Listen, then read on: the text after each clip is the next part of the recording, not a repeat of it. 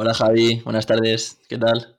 ¿Qué tal, Pablo? ¿Todo bien? Sí, todo bien. Con ganas de grabar, porque, bueno, y con algo de prisa porque después tengo que ir a comprar, hacer la compra semanal, que aquí cierran antes, como ya sabes, en Bélgica, y por eso. te Sí, yo, que- cuando- yo- yo- yo también he estado en, en países donde te tienes que acostumbrar a, a comer a las 12 y a cenar a las 7 porque los restaurantes cierran. Y, y la verdad es que se me hace bastante raro porque aquí en España solemos comer a las 2, incluso algunas veces en verano solemos comer a las 3 y media, 4. Y a veces como, como comer a las 12, cenar a las 7 es como a las 7 estoy merendando y a las 12 hay personas que aún están incluso desayunando. Sí, es cierto que en España tenemos otro horario, que Claro. podemos decir que es un horario más tarde comparado con otros países europeos. Pero ¿a ti qué te parece? O sea, ¿te gusta comer y cenar tarde? Eh, pues escúchame, yo en los países que he estado, la verdad es que cuando me acostumbro a las horas, eh, no, yo no paso hambre. Y muchas veces sí que es verdad que a lo mejor entre, entre comida y cena, pues te tomas una merienda que a lo mejor te la tomas en vez de a las seis y media, siete, te la tomas a las cuatro y media, cinco. Hmm, Pero sí que es verdad que a veces he cogido ese ritmo y no me ha molestado cogerlo. Porque muchas veces cuando yo ceno tarde, rollo, si estoy hablando de que ceno a las 10, 10 y media y me lleno a la hora de cenarme, eh, luego me sienta mal. Es decir, me noto como hinchado. No, y ya- no, no me gusta esa sensación, ¿sabes? En plan, no me gusta. Pues la digestión bien. aparte de sentarte mal, es que, mm, sobre todo cuando cenas tarde, igual la, la hora de irte a dormir también se acerca mucho a tu cena. Entonces, pues tampoco es aconsejable irte a dormir con, con el estómago lleno. No, no, claro, y a veces que, a veces, pues por ejemplo, muchas veces hemos reservado en los restaurantes que te ponen horarios 10, 10 y cuarto, 11 menos cuarto incluso he visto yo en algunas veces, ¿sabes? Y, y piensas, en, en- piensas en este sentido de decir, Buah, es que a veces he cogido esa hora, pero sí que es verdad que te llenas y dices, Buah, es que me he llenado y ahora como que me encuentro mal, ¿sabes? En plan, es que estoy demasiado lleno, pues ahora por, pues para tomarme un helado, para tomarme un gofre o para tomarme, yo qué sé, lo típico. ¿Sabes? Que a mí esas cosas me gustan mucho. Sí. Pero sí que es verdad que a veces, por ejemplo, en los países que estuve, que yo cenaba a las 7 porque los restaurantes cerraban a las 8 y media, 9, cenaba sobre las 7.45 o así. Mm. Luego terminaba de cenar y no, no me quedaba con hambre. ¿Sabes? Era como que ya me había acostumbrado, estuve 5 días y el primer día a lo mejor sí que es verdad que entre medias me comía alguna galleta o, o- o otra cosa. Pero después, cuando me acostumbré durante 5 días seguidos, es como ya me acostumbrado. No tardas en acostumbrarte. No, no, pero que no es No que no- no tienes por qué quedarte con hambre por el hecho de que cenes antes. Claro, sí, pero yo tenía en, en mi pensamiento eso, ¿sabes? En plan, cenabas pronto, pues a lo mejor tienes hambre después, porque a mí me gusta comer mucho. A ver, eso pasa, o sea, a mí eso, por ejemplo, me pasaba en Estados Unidos, que me acuerdo que igual los horarios eran de, de Claro. cenar, es que no, cenabas ni a las 8, cenabas a las 5 o a las 6. No fastidies. Sí, sí, sí. Y, y claro, más pronto, más pronto más pronto, lo que estás cenando ahora. sí. A ver, ahora mismo ceno, pues tengo mi horario, la verdad. No, no sigues el horario de, de ahí. Mm, No. O sea, cuando ceno fuera sí. O cuando como No, no, claro, porque tienes que hacer a, la- a los horarios de los restaurantes. Sí, sí. Pero si no, si no cenas fuera, eh, llevas el horario español. Más más o menos, sí. Intento que sea un poco antes. Claro, ni muy tarde ni muy pronto. Exacto. Ah, es buena. Es buena esa. Bueno, bueno, hemos sabido. ¿dónde, hablando de, de comidas y hacer la compra, ¿tú dónde sueles hacer la compra en España? Yo en Mercadona. ¿En Mercadona? Pues de esa... De ¡Qué esa casualidad! ¡Qué casualidad! no, no me digas por dónde, pero te venía justo de Mercadona. La hago ahí, la hago ahí, sí, sí, sí. O sea, no sé si, si no sé, me has leído la mente o algo. ¿Qué? No, yo no leo. Le- te- ¿Por qué? ¿Venías a decirme algún dato interesante sobre este supermercado? Sí, más que supermercado, empresa de Juan Roch, una de las empresas número uno en España, como ya sabes. Y nada, te venía a contar, igual que al resto de audiencia, un artículo interesante que he leído de las cuatro perlas de Juan Roch para llevar al éxito a Mercadona. Entonces, si quieres, te cuento, te cuento un poco.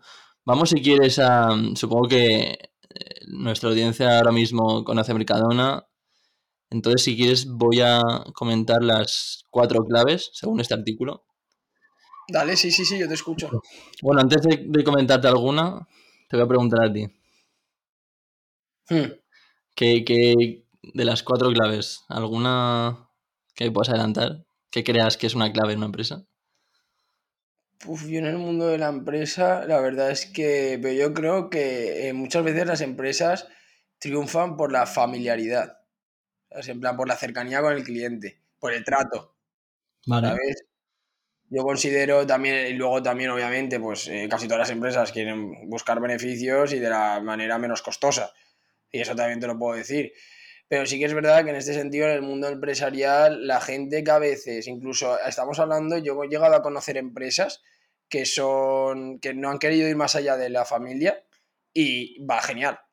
¿Sabes? Incluso otras empresas que no han querido delegar en personas que realmente no conocían lo que era el negocio, sino que se, basa, se, se fijaban eh, básicamente en los números que hacía la empresa y al final esa empresa acaba quebrando. O sea, yo creo que tienes que poner un punto intermedio. Yo creo que una empresa la tienes que llevar como si fuese tu, eh, pues como mimarla, como cuidarla, como entenderla, saber cómo funciona, por qué funciona, qué es lo que vendes, conocer el producto, conocer a tus proveedores, conocer a tu clientela, tener una cercanía con ellos. Para mí eso son las claves de la empresa. También te digo que hay empresas que nacen aquí a dos semanas, tienen un triunfo brutal durante dos años y luego al tercer año están quebradas. Y luego empresas que nacen ahora y hasta dentro de 20 años nos hacen grandes, pero van evolucionando con el paso de los años. Pues sí. ¿sabes? Pero, pero realmente claves, claves de una empresa en concreto no te sé decir. Yo te podría decir lo que me gustaría hacer si en algún día creo mi empresa. No, no, pues te veo, te veo, te veo bastante bien. No, no, la cuestión es que sí que es verdad que muchas veces pues, pues me gusta pensar en, al igual que el trato que tienes con las personas, es decir, el trato que tú tienes con las personas es después el trato que vas a recibir. Vale, si, pues tú eres, si tú eres buena persona, te voy a cortar ahí, te voy a cortar ahí porque dos de las claves justamente de Mercadona han sido esas. Voy a empezar, si quieres, por la que me has comentado antes, ¿vale? Por, por esa atención al cliente. Eh, una de ellas es escuchar a los clientes, ¿vale? Y, y dice que, que tienes que saber cómo piensan, lo que quieren, lo que necesitan, o sea, tener esa cercanía. Entonces dice también lo importante de adaptarse a tu mercado, a tu público y en este caso pone un ejemplo de, otro país. O sea, dice, si nos vamos a Bélgica, por ejemplo, seremos como los belgas, si nos vamos a Francia, seremos como los franceses, pero siempre implantando el modelo de negocio de Mercadona. Y bueno, siguiendo también por las personas, otra es que también es muy importante, es, o sea, no solo cuidar a los clientes, sino a tu propio equipo, o sea, a todos tus empleados. Y dice pues que esta, evidentemente, es una de las grandes claves del éxito de Juan Roch y que dice que, bueno, pues para el valenciano tener a los empleados contentos es básico para lograr su mejor rendimiento, es, es evidente. Y mm, Una pregunta, una pregunta, Pablo, antes de que sigas, cuando te, cuando te refieres a lo de escuchar al cliente, sí, ¿te refieres, por ejemplo, a una mala reseña? ¿O a un mal comentario sobre Mercadona en diferentes redes sociales? En plan, ¿tú crees que la investigación es, por ejemplo, eh, por los comentarios que pueden poner en diferentes redes sociales o lo que se comunica en la prensa o incluso las reseñas que se pueden meter en Google? Eso, ¿Tú crees que es eso lo que...? Porque yo eh, estuve viendo un vídeo que, ¿cómo se llama? El CEO de Apple es Cook, ¿no? Se llama Cook. Tim Cook. Tim Cook. sí. Vale, que él se despertaba todos los días por la mañana y lo primero que hacía era su café y leer todos, en plan, y leer todos los comentarios que hacían respecto de, de la empresa, de, Apple en este caso. Entonces, pues cogía diversos comentarios que se ponían en Twitter o en diferentes sitios y él los cogía de arriba abajo y decía, vale, pues mal escrito postal o, re- o, o leer emails que le enviaban clientes. Es decir, cuando tú te refieres a escuchar a la clientela, ¿a qué te refieres? Realmente. Pues yo diría a todo. A todo, el que te dice, el que te dice en el supermercado que no tienen por qué estar los carritos así, que se mejore para ponerlos tal, que el que te coge una buena reseña en Google y el que te pone una mala reseña en Google o que te comenta mal en las redes sociales y te comenta bien. Eso es escuchar al cliente. En plan, todo comentario vale. Sí, eh, a ver, siempre va a haber todo tipo de comentarios y sobre todo ya sabemos que en las redes sociales es donde más se, te diría, donde más se ven este tipo de comentarios. A ver, no te digo que, que tengan que seguir comentario por comentario. En este No, no, no, no, ya, caray. pero- Creo que si, si te lees 100 comentarios y esos 100, 25 coinciden, pues habrá que hacer un cambio. O si te lees 100 y, y 80 coinciden, pues lo que sea. exacto. Cada, cada, cada empresa tiene su, Sí, me su refiero método. a eso, me refiero más a eso y bueno, y en todas las plataformas en las que puedas llegar a escuchar a tus clientes. Claro. Y después me he ido al, al tema del equipo, que creo que es base. Y si quieres te voy a dar unos datos, ¿vale? Em, en este artículo destacan que el absentismo de la empresa está por debajo del 2%, ¿vale? Y dice que la media española es de un 4,3%. Y que aproximadamente un 4% de la plantilla no se queda en la empresa, la mayoría por despidos. Una cifra que quiere aproximar a cero en los próximos años. O sea, quiere que, que bueno, pues que sus empleados se queden en su empresa, como también tiene sentido. Oh, claro. Y después algo me ha sorprendido, es una noticia que ha dado también, eh, se ve un comentario que dijo Juan Roch, que los españoles tiramos a basura al año 18.000 millones de euros en absentismo, de personas que no van a trabajar pudiendo ir, y dice que eso es el más del 1,5% del PIB español que tiramos por la alcantarilla. O sea que son cifras que también mm, son bastante sorprendentes. Después, otra que me ha interesado bastante. O sea, ¿qué, qué opinas tú, por ejemplo, de la competencia? En general. O sea, podemos La competencia relacionarlo. para mí, para mí es lo que te hace crecer. Vale, vale, vale, es fundamental la competencia, pero en todos los aspectos, no solo en el mundo del, no solo en el mundo de la empresa, No, ¿qué sino iba a decir? Estaba pensando, por ejemplo, en fútbol y los cuanto comentarios. más, cuanto más competencia tienes en un equipo, más, más, más eh, vas a tener que dar lo máximo de ti. Y si obviamente el máximo tuyo es mejor que el máximo del otro, pues te vas a ganar tú el puesto en este caso, o te vas a ganar al cliente. Pero para mí Sí. la competencia es súper sana. En equipo, en equipo, individualmente y en cuanto a fútbol, todo, todo. De hecho, ¿por qué las ligas son tan competitivas ahora? Por, la por, eh, por el modo de competición que tiene cada uno de los equipos que la integran. No, y, ¿Sabes? Si no- y aparte de ligas, yo también me estaba, estaba pensando en, en, por ejemplo, comentarios que ha llegado a decir Cristiano Ronaldo, que gracias a tener a Messi en su misma época, pues ha llegado a lo que ha llegado y ha alcanzado los récords que ha llegado. Claro, Pues, claro. Me gustaría no, ver a la Cristiano Ronaldo sin Messi, ¿sabes? Yo, yo creo que sería una historia totalmente distinta. competencia sana, ¿eh? Yo, yo defiendo la Sí, competencia. sí, sí, sí, obvio, obvio, obvio, lo más sana posible. Claro, pero que es que así, pero- es, fundamental. es fundamental, la competencia es fundamental, es lo que más fuerte te va a hacer, es lo que más te va a hacer dar de ti Sí. mismo, es que es, es lo mejor para mí, para mí es lo mejor, y cuanto más, cuanto más competitivo eres, pues, pues al final siempre vas a ir más, y a más, y a más, obviamente todas las personas tienen un límite, Hmm. ¿sabes? Y ahí se va a ver la diferencia entre una persona y otra, pero bueno, la persona que a lo mejor es menos competitiva, pero tiene esfuerzo y constancia, puede llegar antes que una persona que es competitiva, pero no, no llega, a la- eh, llega a ser como, es que no sé cómo explicarlo, pero me refiero que, es decir, que no por ser el mejor vas a llegar antes. No, ¿sabes? no. Me refiero, eso, eso es lo que quiero llegar. En plan, si una persona es constante y una persona eh, es- tiene una rutina, es una persona que tiene eh, las ideas claras, eh, lucha por sus sueños, al final va a llegar antes que una persona a lo mejor tiene ese don desde inicio, pero que lo va dejando y lo va dejando y lo va dejando. Pero al final, pues se va a valorar más lo otro. Bueno, pues Yo, yo pienso así, ¿eh? Sí, sí, yo también. Te voy a comentar algo que también me ha sorprendido cuando, cuando habla de la competencia. Claro, pensaba que, que se iba a referir a competencia pues con otros supermercados que tienen éxito también en España, pero, pero ¿sabes con quién se compara? ¿Con quién? Dice, Roche siempre pone como ejemplo el caso de los bazares chinos, con los que compiten diversos productos. Dice, en concreto, en diversas ocasiones ha explicado el caso de los cubos de plástico que en los bazares chinos se vendían a mitad de precio que en Mercadona. Notaron que había un punto en el que podían mejorar para igualar esos precios y poco después Mercadona modificó su fase de producción, lo que les permitió reducir sus precios a la mitad, compitiendo así con los baza- bazares. Y esto también me ha gustado. Dice, y cada vez hay más, o sea, yo me he dado cuenta, supongo que tú también, de la cantidad de bazares chinos que hay en España. Y un comentario de Juan Roch es, cada vez hay más bazares chinos porque hacen la cultura del esfuerzo que nosotros no hacemos. En España ya hay 7.000 bazares chinos que nos causan una gran admiración y estamos aprendiendo de ellos. Esto me pareció muy interesante. No, hombre, sí, al final son muy trabajadores. Eso es la verdad. Y son muy trabajadores y muchas veces hemos visto eh, bazares eh, abiertos cuando otros locales estaban cerrados. Ahí también ganan en competencia. Pues obviamente la gente eh, al final sí que es verdad que eh, cuando tiene algo abierto va a ir a, va, va a ir, ¿sabes? Es la comodidad también de la gente, pero sí que es verdad que ellos incluso trabajan cuando nosotros no estamos trabajando, pues entonces al final ellos van a ir creciendo. Claro. Porque nosotros pensamos que es un festivo, pero a lo mejor durante el año que hay 20, 20, 30 festivos, pues son 30 festivos que ganan otras empresas. Y son Mm. 30 días que facturan más que ellas, Sí. ¿sabes? Entonces eso es lo que yo considero. No, pero eso me ha sorprendido, ¿no? Porque, digo, con, con el, con el tamaño de Mercadona, que se fije, por ejemplo, en bajazares chinos, o sea, en, en un producto como un cubo de plástico, pues. Pero sí, ¿Cuántos locales tiene Comer- Mercadona en España? te lo digo, pero.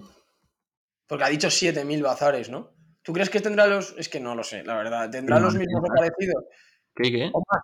¿O más? ¿Tendrá más? ¿O menos? ¿O Ah, igual? no, no, perdón, perdón, no, no, no, no, no. Tiene, o sea, pone. Mercadona cuenta con 1.630 supermercados. Pues mira, Pues mira, ¿sabes? Para que veas. mira si hay bazares chinos. Pues son 5.400 más. ¿Sabes? Sí. Pero bueno, ahora tú me has visto, ahora me has venido con las claves. Una, eh, última, una última, que he comentado tres. La última que creo que también es importante es la autocrítica, que es vital para crecer y dice que... eh, bueno, que hubo también unas declaraciones de- del mismo Juan Roch que comentaba acerca de su página web, que era una mierda.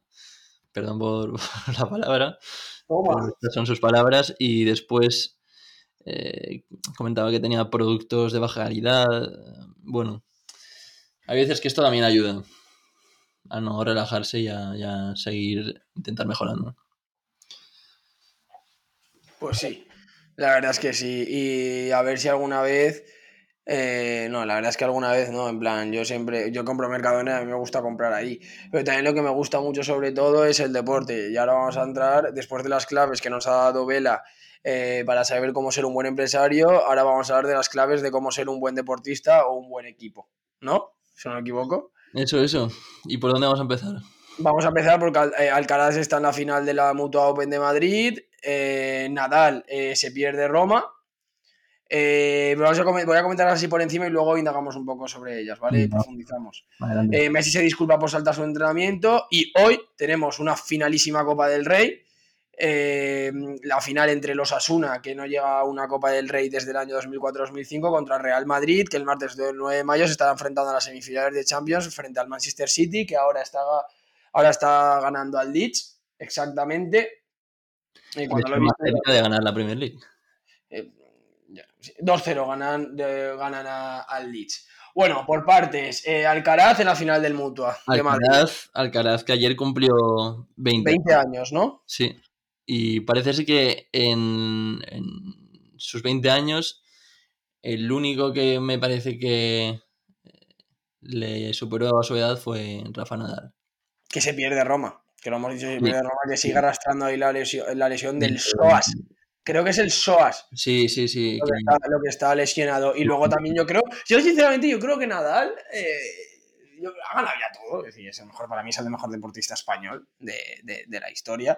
Eh, pero yo creo, ¿tú crees que este puede estar reservado para el Roland Garros? Un gran slam. mm, reservando no. eh, o sea, yo creo que no. Yo creo que no. ¿Y si ¿Tú crees, ¿Tú crees que si tuviese la mínima posibilidad de poder participar en el de Roma, sabiendo que se puede jugar, eh, se la puede jugar a no jugar Roland Garros, ¿tú crees que jugaría? Y si no juega Roma, podría jugar el 90-85% en Roland Garros. O sea, ¿Y sé por, dónde vas, sé por dónde vas. O sea, tú, tú te refieres a que a, a ver si Rafa Nadal se está esperando a acabar y poner un lazo con Roland Garros. No, no, no, por ahí no voy, me refiero. Digo, si ahora, eh, por, la- por los problemas musculares que tiene Rafa, pues a lo mejor, pues en vez de disputar eh, diferentes torneos, pues se va, por ejemplo, a Roland Garros, a Wimbledon, o. O sea, es a lo que te quiero decir. en Ah, torneos más especiales, no, no, no se la quiere jugar en otros torneos que ya ha jugado durante bastante tiempo y a lo mejor lo que más llama la atención pues es, es como un jugador, a lo mejor un jugador no juega en un partido de liga y quiere jugar la semifinal de Champions para no forzar el, el- el- el gemelo que lo tiene mal, Bueno, ¿sabes? pero no sé. Mm, Yo lo que no sé es si Roland Garros hubiese sido ahora. Sí, supongo que también se lo hubiese perdido. O sea, ¿Tú crees que se hubiese perdido? No hubiese forzado. Está en duda que juegue Roland Garros. lleva ya bastantes semanas de Ya recuperación. bastante, sí, y- bastante. y- y Te ahora- digo una cosa, Vela, este tío Déjame terminar. No creo que ahora mismo esté en un momento de, de forzar nada, ¿sabes? Sabiendo que, que también su carrera se está terminando. O sea, yo creo que está en un momento que se quiere asegurar que está en las mejores condiciones posibles de participar a tanto nivel. Sí, pero ¿cuántas veces has escuchado de que Rafa Nadal salía de una lesión, jugaba ese torneo y lo ganaba? Pues bastantes también. Pues bastantes. Mm. Y, y de jugar con molestias también. Es que es una bestia. es que tú lo ves, tío. Y tiene un brazo. Un brazo. Y que dices, madre mía. Bueno, pues su noticia fue: Hola a todos, siento mucho anunciar que no voy a poder estar en Roma. Todos sabéis cuánto me duele perderme otro de los torneos que han marcado mi carrera profesional y personal por todo el cariño y apoyo de los tifosi italianos. Y después decía que, a pesar de haber notado una mejoría esos últimos días, son muchos meses sin haber podido entrenar a un nivel alto y el proceso de readaptación tiene sus tiempos. Y no me queda más remedio que aceptarlos y seguir trabajando. No. Bueno, eh, desde aquí mandamos un, un abrazo enorme a Rafa. Que ojalá algún día nos escuche. Pues sí. Y se recupere pronto y vuelva vuelva a darnos las alegrías que siempre nos ha dado. Y ojalá esté listo para Roland Garros, que se disputa a finales de este, de este mes de mayo. Al igual que eh, vídeo parecido del Rafa Nadal que tenemos de Messi pidiendo disculpas. Sí, Eh, De hecho, no entra en la convocatoria de este partido de liga, por, por lo que se ve que se le ha medio sancionado deportivamente dentro del club. Se le ha puesto una sanción disciplinaria. Entonces, bueno, eh, el vídeo se subió ayer, pidió disculpas, ha mostrado respeto por sus ¿Qué pasó compañeros. exactamente? ¿Tú lo sabes? Eh, creo que se fue de viaje y ese viaje no está autorizado por el club. Por lo que dice en el vídeo es que normalmente durante toda la temporada estaban acostumbrados a ir, en plan, tenían como un día de descanso después de los partidos, se pensó que este era igual y se fue de viaje con su familia. No, se cogió. ahí, Sí, he leído que se cogió un viaje a Arabia ya de hace un tiempo y que lo tenía planeado para esos días y que, bueno, y, y creo que no sé si era por. No sé si era por. no creo que si eran era temas publicitarios. Sí, algo por publicidad. Entonces, bueno, se pensaba que había día libre. Eh, se ha disculpado. En plan, yo creo que todas las personas merecen. Se saltó el entrenamiento del lunes, me parece, y bueno, y ahora ha salido disculpándose por, por, pues por Me ha nada. parecido un buen gesto por parte de él. Me Sí. ha parecido un buen gesto. Se ha disculpado del club y de los compañeros. Así que, bueno, la primera decisión que ha tomado el club es que creo que, el, por ejemplo, el primer partido de ahora que tiene. Bueno, el primer partido no, el partido que tienen ahora de liga no lo va a jugar ni está en la convocatoria. A, partir de ahí, cuánto dura la sanción, tampoco queda mucho de liga. Hmm. Y se le termina el contrato el 30 de junio. Y tampoco sabemos lo que va a hacer. Entonces, bueno, pues por ahora la han sancionado, creo que sin ir a entrenar. Y como he dicho anteriormente, si llega a este partido, ya ver cuánto dura esa sanción o qué medidas va a tomar el club respecto a- a esta situación. Pues sí, veremos. Luego, eh, para finalizar ya, Vela, me gustaría que me dijeses un resultado para, para la Copa del Rey. Eh, me parece una final espectacular, que si gana el Osasuna puede clasificarse para la Europa League. Si es cierto que si gana el Real Madrid es un título más para el Real Madrid. Pero eh, eh, mucho ambiente de Osasuna, o mucho ambiente del, equipo de Osasuna, ambiente del Madrid, finalísima que, que vamos a ver hoy, que vamos a poder disfrutar todos los españoles, que estos partidos nos encantan. Y nada, si me das un resultado, A ver, es una finalísima. Es cierto que, con todos los respetos, eh, es el Osasuna, una- es una- no es una final eh, Real Madrid-Barcelona. Pero sabemos también todo lo que tiene detrás el Osasuna, que lo hemos visto antes de, comenzar el podcast, que es que resulta que desde la temporada 2004-2005 no juega este equipo una final. Así que me imagino las ganas con, las que van a afrontar este partido. Y después, bueno, dice que durante esa temporada 2004-2005 se ve que se quedaron cuartos en liga y jugaron la, premia, la previa de la Champions League. Y bueno, mm, yo te diría que el resultado va a ser favorable para el Real Madrid. O sea, te diría que van a ganar la Copa del Rey. Pero no lo van a tener fácil. Sabiendo. yo me decanto por el Osasuna. De verdad. Sí. Yo me decanto por el Osasuna porque creo que van a ir con una garra. Va a ser espectacular. No, no- digo que no, pero. No, no, no. Y a veces la garra supera la calidad. Y yo te lo digo siempre. Y van a ir con. Bueno, bueno, bueno. Va a ser un partidazo. Tengo unas ganas de verlo. No, Eh, llevo pensando todo el de- cartuja otra vez, ¿no? ¿Qué? ¿Es en la cartuja otra vez? Sí, siempre. Ahora creo que todas son ahí. No, pues. Creo que ya está. eh, creo que ahora ya es que el, el- el estadio de la. De hecho, también los partidos de la Eurocopa se jugaban ahí. Eh, pero. sí, También te digo, es verdad que el Madrid. Yo creo que la No puede tiene sus mejores momentos, ¿eh? No vienen sus mejores momentos tampoco. ¿eh? Y luego tiene el martes una semifinal de Champions. Vale, eso te voy a decir. Eso te voy a decir. No sé si. O sea, yo. Pero sigue siendo una final. No me viene ahora la excusa de que el Madrid tiene la semifinal y que. No, no, no. Es una final. Vale, te hace una pregunta. Te, te hace una pregunta. ¿Qué, fi- qué final ha perdido el Madrid? Que tú recuerdes. De hace, de hace poco. O sea, el Madrid, cuando llega a una final, ¿qué hace? Buah, pues no me acuerdo cuál es la última vez que perdió, la verdad. Pues eso. Entonces, mm, supongo que se va a repetir lo mismo. Siempre hay una primera vez, siempre hay una primera vez, Sí, ¿no? Oye, tú, tú has dado tu resu- tú te has decantado por un equipo, yo me he decantado por un equipo. Yo respeto tu decisión. pues veremos. Ah, yo también. Yo respeto la tuya también. Pero creo que te equivocas. Bueno, entonces, bueno, eso no es respetarla. Eso no es respetarla. Bueno, a lo mejor te equivocas tú. A lo mejor te equivocas, pero nada, Vela, es un placer tenerte otra vez aquí, otro podcast más, con muchas ganas de saber el resultado para poder decir en el... En el, A ver en quién el ha acertado. próximo- ¿Qué? A ver quién ha acertado. A ver quién ha acertado. Así que nada, muchas gracias al oyente y gracias por escuchar de nuevo este podcast y creer en nosotros y por seguir escuchándonos. Un abrazo enorme. Pues sí, gracias por estar ahí. Espero que hayáis disfrutado como hemos hecho nosotros. Y nada, Javi, gracias y un abrazo.